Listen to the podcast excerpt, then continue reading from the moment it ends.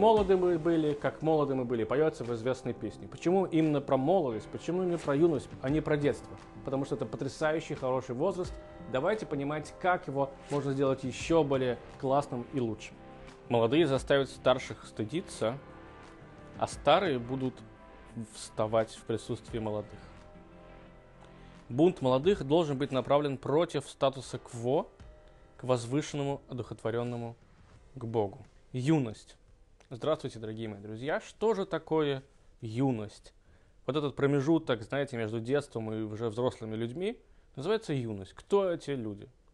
Мы знаем, что с ними, как правило, тяжело, но, может быть, они весьма могут быть нам полезными. Есть такое обычай перед э, судным днем, так его называют в, в России, э, в еврейской традиции он называется День Йом-Кипур. Есть такое обычай, что родители благословляют своих детей. Отец благословляет своих дочерей, сыновей в канун наступающего судного дня, по истечении которого, чтобы у них был хороший и легкий год, и удачный во всех отношениях. Любавический Рэбе занимался тем, что он благословлял всех юношей, неженатых молодых людей, которые приходили в, это приходило в его э, в штаб-квартире движения Хабад, так можно это называть, в Нью-Йорке. Туда они приходили в большой-большой зал, Рэбе выходил и благословлял всех учеников. Однажды на этом благословении, в этот, на этой церемонии присутствовал, присутствовал один репортер, э, не еврейского происхождения абсолютно, это было в 70-х, 80-х годах. И он пришел посмотреть, как это происходит, чтобы написать потом об этом какую-то статью. И он остался. После того, как это, эта церемония закончилась, уже наступил сам непосредственно судный день, начались молитвы, он остался на молитве посмотреть, что будет происходить дальше. И вот что он пишет э, в своей статье, маленький отрывок я вам зачитаю буквально, который он написал после того, он, что он увидел. Очень пожилой человек сумел привлечь внимание такого количества молодых людей из разных слоев общества и зарядить их высокой энергией. Так он написал. Понятно, что старик это Рэбе, и молодежь, которая вокруг него, это были молодые люди. Потрясающий момент. Задумайтесь. Действительно, человеку на тот момент Рэбе было порядка э, 60-70 лет. Вокруг него бегали мальчики от 13 до 20 лет. Парни. И они им восхищались. Вот эти юнцы, в этот момент они были юнцами, юность у них была в самом разгаре, они восхищались человеком, которому очень-очень много лет. Как правило, как мы смотрим на пожилых людей? Мы их уважаем, мы относимся к ним с почетом, как бы, да, но чтобы брать с них пример окончательно, ну не факт. Мы берем обычно пример с людей, которым 40-50 лет, с наших родителей, ну старики, как правило, ну что уже понимает старик в этом мире, да, так мы думаем. Хоть раз спрашивали вообще, на, на самом деле, сколько они понимают, потому что дедушки и бабушки все-таки нас как-то, да, вызывают какого-то там, да, доверия, мы спрашиваем совета, некоторые из нас так делают. Так вот, мы можем здесь увидеть, что Рэбе тогда для, для них был абсолютным авторитетом. Они хотели смотреть на него, они хотели говорить с ним, они хотели учиться у него. Что же с ним происходило? Что же это за юность такая, которая заставляет нас по-разному вести себя? Есть очень красивая метафора, которая рассказывает, что такое юный человек. Представьте себе свечу, которая горит. На ней есть маленькое пламя, да, фитиль горит, внизу есть свеча. Как она горит? Она горит очень красиво да, и если близко к нему подойти, то она дает какой-то жар и вот это тепло. Если коснуться этой свечи, то можно даже обжечься чуть-чуть. Если пламя особенно сильное, так можно сильно обжечься. Так вот эта юность, это и есть пламя. Стремление куда-то наверх, но куда не знает. Огонь не знает, что если вдруг его отпустить с его фитиля, который его держит, что, что случится с огнем? Все знаем, огонь пропадет. Он потухнет. Что его держит? Его держит вот этот фитилек. Этот фитилек – это детство. А то, куда этот огонь стремится, это уже более взрослый возраст. Но этот сам огонь – это и есть юношество. Потрясающий возраст, очень короткий, очень короткий период времени, в который мы с вами горим. Мы горим что-то делать. Как же им правильно воспользоваться? Что же такое юность? Юность – это потрясающее время – Вспомните себя, когда вы были юны. Вы готовы были перевернуть весь мир. Огромные планы. Почему не просто так? Юного человека, он поступает в университет, он заканчивает школу. У него в голове все. Я переверну весь мир. Я могу все. Мне не важно, что происходит вокруг меня. Мне не важно, что будет говорить. У меня есть задача, у меня есть цель. И, как правило, кстати, обратите внимание, она хорошая и добрая. Я переверну мир. Я помогу стране, в которой я живу, я улучшу медицину, я пойду, не знаю, там, да, в армию и не будет никогда войны, я готов перевернуть мир. Взрослые же люди, которые вокруг него, у которых есть куча опыта, они знают, что они уже обжигались, они говорят, успокойся, не надо, не надо. И что из этого происходит? Огонь-то горит, потушить его не получается абсолютно. И пламя, оно может просто, либо оно затухнет совсем, и тогда это уйдет в абсолютно отрицательную историю, либо оно будет немножко тлеть, и знаете, что иногда страшнее, да, что вот это, когда маленькое, маленькое пламя, которое потихоньку, потихоньку, потихоньку горит, оно иногда страшнее, чем большой огонь. Потому что иногда ты не знаешь, что, что, что тушить, ты не видишь пламя. Когда есть перед тобой огромный огонь, ты на него вылил э, чан воды и все. Когда есть что-то маленькое, ты чувствуешь только запах, но откуда это идет, ты можешь не узнать, и тебе тяжелее найти, и тебе тяжелее это все затушить. И в этот момент появляется вторая вещь, которая есть в юности, она не очень хорошая, это непокорность. Да, в тот момент, когда взрослые вокруг тебя говорят, нет, это нельзя, это не получится, это плохо, это тебя могут, за это тебя могут наказать. Они же все еще хотят менять мир. Они же все еще горят, и они становятся непокорными. Задается вопрос, дорогие мои взрослые, может быть, нам стоит взять вот эту юность, этот огонь, который горит, и просто направить его в нужное русло. Они станут покорными, они станут логичными, и мы будем их понимать, чего они хотят. Они будут знать, чего они хотят. И, может быть, что-то получится. Мы же зачастую берем и гасим этот огонь. Гасим его напрочь, говоря, что мы пробовали, у нас не получилось. Это нереально. Нельзя перевернуть весь мир. Но у кого-то же, да, получалось. Есть такая история, что весьма очень способный подросток, действительно очень способный, он отставал в учебе.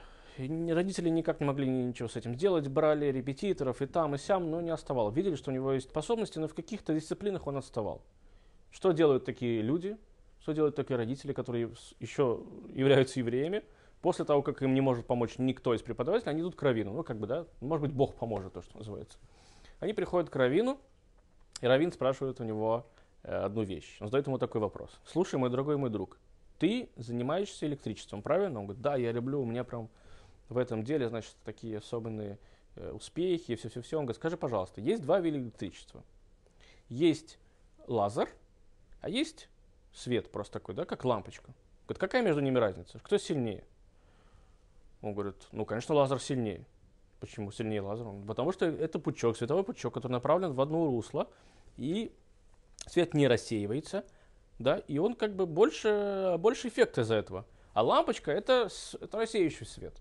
И когда свет рассеивается, получается, что не так сильно это все происходит. Равин посмотрел на этого парня и говорит, другой мой друг, сила света, если она в пучке, если она не в пучке, есть разница?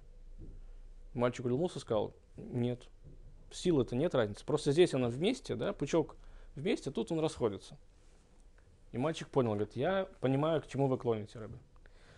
Видимо, все дело в сосредоточенности и настрое. Он говорит, да. Понимаешь? Сила одна и та же.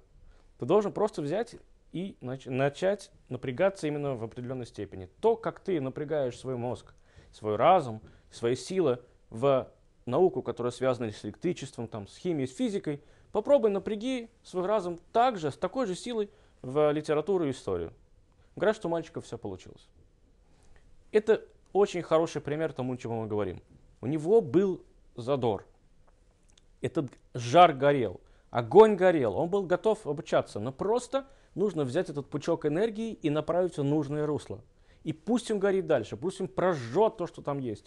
Но из этого получится что-то хорошее толковое. А не брать и рассекать этот э, пучок. Знаете, как иногда в школах, к сожалению, происходят такие моменты, что ученики изучают все подряд. Они изучают все направления, да, мы знаем, что некоторым даются более точные науки, некоторым даются э, более гуманитарные науки, но они изучают все подряд. И потом, слава богу, большая часть учителей все-таки это понимает, что когда они подходят к окончанию школы, например, мои учителя четко понимали, что я творческий человек, и химия, физика с математикой это не мое. И никто меня не ругал. Признаюсь честно, последние два класса даже, мне кажется, никто меня не звал к доске что все четко понимали, что я иду в музыкальное училище. Все. Я умею считать деньги, в конце концов. Ну, бог с ним, что я не смогу построить, решить формулу физическую какую-то там или химическую. Бог с ним, я не иду в медицинский. Я иду музыкальный. А вот преподаватели по истории, литературе и русскому языку понимали, что нужно в этого ребенка вкладываться, потому что туда он идет. Слава богу, большинство учителей таких. Но когда каждый из педагогов тянет на себя одеяло, да, вот этот пучок рассеивается, что получается? Там чуть-чуть, здесь чуть-чуть, тут чуть-чуть. И как бы ребенок-то вроде и во всех науках как бы и шарит постепенно. Но вот этот пучок, который, если бы они направили его в одно русло, из этого бы получилось больше пользы, его нет. Нет смысла обучать ребенка, который идет в музыкальное училище, астрономии и высшей математике. Она ему там не пригодится. Так же, как ровным счетом не имеет никакого смысла человек, который идет в химический, заставлять его слушать музыку, вальсы Шопена и Баха и разбираться в тонкостях в их жизни. Почему они написали такое произведение или такое? Нет никакого смысла. Ребенок захочет, он научит. Возьмите это юношеский максимализм, этот огонь и направьте его в правильное, в хорошее, нужное русло. Вы увидите, какой от этого будет потрясающий эффект. Но откуда же появляется вот эта непокорность? Во-первых, да, потому что мы заставляем их делать то, чего они не хотят. А во-вторых, и это и во-вторых, после того, как мы заставляем делать их то, чего они хотят, они нам говорят очень простую фразу. Мы не видим в этого смысла. Мы не хотим этим заниматься. Да, я понимаю, папа и мама, что ты считаешь, что у тебя есть такой большой опыт, и это правильно. Сынок, не надо идти в медицинский, иди на юридический. Потому что сегодня юридический, это, юрист это очень востребованная профессия. Да, иди туда. Мы понимаем, нет, мы понимаем, что тебе нравится э, медицинский, да, ты бы хотел бы стать хирургом, я не знаю, да, но ты на этом можешь не столько заработать, сколько ты заработаешь на юриспруденции. Что они делают, что говорят нам эти молодые люди? Папа и мама, я прекрасно понимаю, что ты говоришь. Но мне это не нравится, мне это не интересно. Что вы думаете? Ну, как бы, вы же понимаете, что за это может вылиться.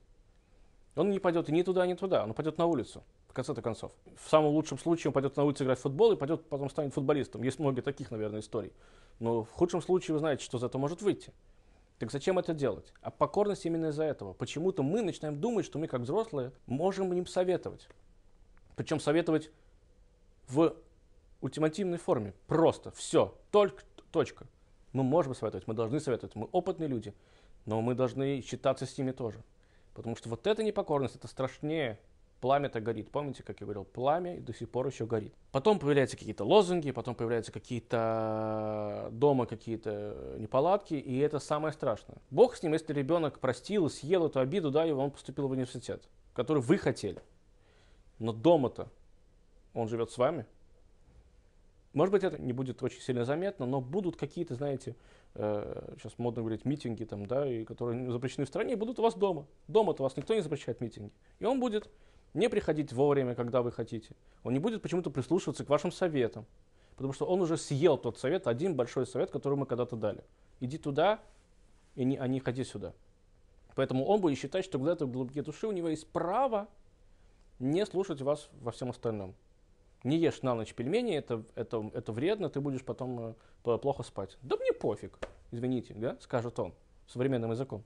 Я хочу есть пельмени, я весь день об этом думал. Он не прислушивается, вы уже теряете авторитет. Тогда вопрос, как же разрулить эту ситуацию? Как сделать так, чтобы он понимал, что вы не хотите навредить, а вам было с этим удобно. И ему было с этим комфортно и хорошо. Как вы думаете? Все очень просто нужно открыть свой разум. Не они виноваты в тот момент, когда они куда-то идут, у них что-то не получается. Виноваты мы, потому что мы не можем изменить свое поведение. Наша мудрость – это величайший дар. У нас, да, есть величайший дар того, что мы уже испытали в своей жизни и прожили какую-то жизнь. А у них есть величайший дар, что мы с вами, дамы и господа, уже не такие горячие. Мы уже не настолько горим, как горят они. И они скоро потухнут. Никто не думал просто взять и сесть и попробуйте объединить ваши усилия. Ваш разум и их жар. Но опять же, как сделать так, чтобы, не заставить, чтобы это не было как заставляловкой, да? чтобы они не чувствовали, что вы их заставляете. Откройте свой разум. Очень простом примере. Современная технология развивается таким образом, что вам, некоторым людям сегодня, которым под 50, 60, 70 лет, им просто не нужен сотовый телефон. Ну, то не нужен. Они жили без него 20 лет до этого, и они прекрасно проживают без него после. У молодежи, которая является носителями всех этих новых гаджетов, и они не понимают, как без этого, в принципе, можно было когда-то жить. Скажите ребенку, да, как недавно сделали эксперимент, поставили перед ребенком, которому 7 лет, телефон, э, дисковый телефон, сказали, набери мамин э, номер. Он не знает, как им пользоваться. Ну, как бы, да, откуда? Он никогда не видел этот э, аппарат вообще. А мы с этим прожили все свое детство. Но вот этот папа, которому абсолютно не нужен сотовый телефон, и вот этот сынок, который не представляет свою жизнь без сотового телефона, он знает, как с помощью этого сотового телефона можно что-то сделать, можно что-то развить. Вы знаете, как без сотового телефона можно сделать что-то развить. Когда вы вместе садитесь, и вы делитесь, он делится своим жаром, а вы делитесь своим опытом, из этого может появиться что-то третье. Ребенок хочет пойти в медицинский, а вы считаете, что медицинский сегодня не так актуален, как юриспруденция. Что из этого может вылиться? Он приходит, говорит, папа, я хочу, мне хорошо с химией и с физикой, да, и там, и биологией, я прям ее обожаю. А вы считаете, что юриспруденция более интересна в плане денег? Что из этого может получиться? Если обдумать, первое, что мне сейчас просто приходит, ну, может быть, это бред, но об этом стоит присесть и подумать. Я думаю, что наверняка в юриспруденции есть какие-то моменты, не знаю, это может быть ерунда, да, я сейчас говорю бред, но может вылиться в такое, что потом он просто будет защищать медиков, которые совершили какие-то медицинские ошибки. И ему, чтобы защитить медика, который совершил, какую-то медицинскую ошибку, придется понимать, какая ошибка, что она, в чем она заключается, ему придется выучить биологию, далее и химию. Причем при всем при этом он будет юристом, зарабатывать деньги. Потому что в конце концов, почему идет медицинский? Потому что ему нравится этот предмет. Может быть, нет, если ему нравится, и он хочет помогать людям, это отдельная история. Но если ему все-таки, может быть, просто нравится больше и лучше узнать э, биологию и химию, так здесь он ее узнает. Главное, вы должны делать это так, чтобы он понял, что вы не садитесь на его шею в данный момент. Да, и не заставляете его скакать, куда вы хотите. Вы соединяете. Опять же, это может быть бредовый пример, но как пример, я думаю, что много таких историй. Ваш опыт и его жар нужно соединить. И тогда получается что-то третье, абсолютно потрясающее, уникальное и полезное для вас обоих. Но ваш опыт вы откроете ему, только если вы откроете свой разум. Если вы поймете, что он сейчас горит, и вы поймете, что его тоже можно послушать. Потому что он живет в этом мире, который развивается. Вы тоже живете в этом мире, который развивается, но вы не так быстро развиваетесь, как развивается он. И он видит, и он чувствует какие-то новые вещи – и он может вам подсказать что-то даже. А вы можете ему не то что подсказать, вы можете ему рассказать. Поэтому, к сожалению, когда мы давим на это все, мы видим, насколько тяжело становится этим молодым парням, этим людям, которые не могут вы, выплеснуть свои желания. Они уходят на улицы, они уходят в другие какие-то плохие компании, и там их слышат. Дай бог, если знаете, появляется какая-то новая музыкальная группа, да, которая выходит потом на сцену и говорит всем о том, э, поет всем, всем другим о то, что они чувствуют, то, о чем они думают. Ну или же они просто будут сидеть и мечтать вместе э, под влиянием наркотиков или, не дай бог, чего-то еще другого. Потому что в этой компании их слушают, такие же, как они. Дома их не слушают, в компании их слушают, поэтому они идут туда. Но у вас же есть огромный опыт в мозгах, в ваших мозгах. И это есть юношество. То, что происходило тогда в, э, в Нью-Йорке, когда Любавический Рэбе разговаривал с этими молодыми людьми, Видимо, они видели, что он готов их слушать. Он открыл свой мозг. Они понимали его, он видел, насколько они горячи, он понимал, что даже если он в данный момент их выгонит, они никуда не уйдут. Даже если он этого не хотел, скорее всего, правильно? А они знали, что тот опыт и те знания, которые у него есть, они могут их взять, поместить в себя и сделать что-то потрясающее, что-то новое. Так давайте же не гасить эту юность тех людей, которые с, вами, с нами находятся вокруг. И слава богу, тенденция в том, что все-таки мы потихонечку-потихонечку понимаем, что их нужно поддерживать и помогать. Посмотрите, сколько есть даже, даже, может быть, это непонятный пример, но сколько партий есть каких-то, ну, которые есть, там, в которых есть э, молодежь, сколько есть движений, в которых есть молодежь. Старшее поколение понимает, что они в конце концов будут рулить этим миром, им нужно давать шанс. А мы им просто будем подсказывать. Аккуратно, с точки зрения своего опыта. Дай Бог нам всем к этому стремиться, дай Бог нам всем это понимать, дай Бог нам всем так же гореть, как они, и тогда, наверное, мир будет лучше. Спасибо.